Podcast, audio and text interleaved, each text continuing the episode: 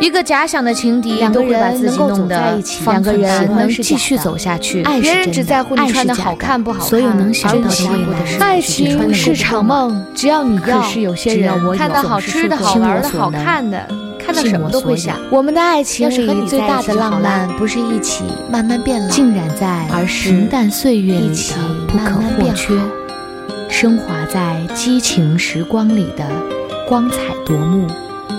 欢迎收听《糖蒜小声说》。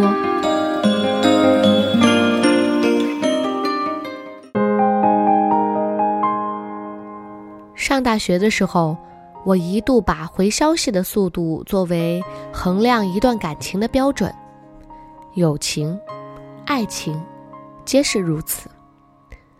我偏执地认为，如果一个人在乎我，他就应该在看到我的消息的时候第一时间回复我，哪怕那一刻他很忙，否则他就是不在乎我。可以想象，在这般苛刻条件下与我相处的人，一定都不太好过吧？一旦回复晚点，我就会胡思乱想，进而猜测对方的品行，这就造成了许多误会，也引发了众多争执。我一直不知道自己这种心态有个非常贴切的形容词，叫做“玻璃心”。以前的我并没有察觉到自己是有个玻璃心的人。我以为我之所以会在意那些细节，是因为我重感情。我喜欢吃原味的薯片，喝奶茶只喝抹茶，去过的餐厅下次再去，点过的菜还是那几样，用过的电子产品哪怕坏了也会留着，追了很久的电视剧突然收尾会失落，养了很久的猫或者狗死去会掉眼泪，一起共事过的同事离职会不舍。一起相处过的，无论是谁，突然说要离开，会伤心到想哭。记得初中的时候，有个很要好的女性朋友，每天放学后，我们都会一起回家。然后突然有一天，她不陪我了，原因是她喜欢上了隔壁班的一个男生，而那个男生刚好住在她家对面的那一栋楼。他跟我说这件事的时候，我很难过，那种失落就像是在我毫无防备的时候，地上忽然间开了一个大洞，我就这么掉了进去，仓皇失措。后来整整一个学期，我都是独自一人回家，直到有一天，我们分班了，再也不是同班同学的关系，但每每想起。还是会觉得感伤。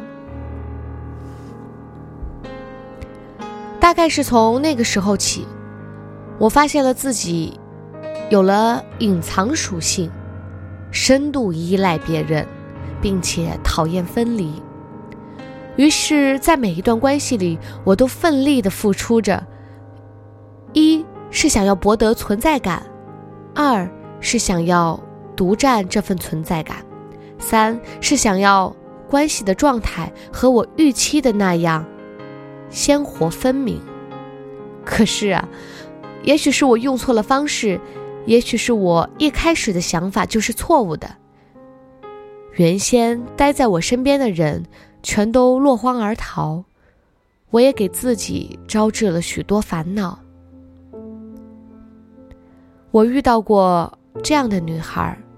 在网上给我留言，我没秒回她，她就在我面前发脾气。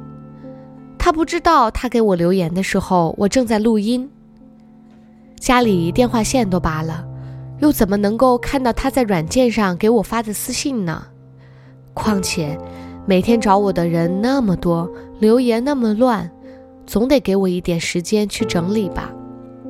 显然，他没有这个耐心去等。第二天，当我打开绘画窗口想要回复他的时候，他已经把我拉黑了，并附言说：“呵呵，没想到你这么大牌，你以为你是谁呀？你有什么了不起的？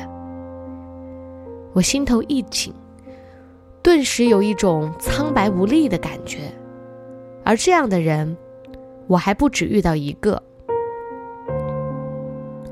自从大学毕业以后，每天都在为生计奔波，白天上班，中午的时候抽空写稿、找素材，晚上回家排版录音。从前老觉得一个人若真的在乎，就会立马放下手头的事联系你。可是啊，那都是年少时候的想法了。当我步入社会以后，再也没有那么多空余的时间去揣摩这些细碎的小心思了。我只知道，真正在意我的人，就算当时没有看到我的消息，或者当时没有回复。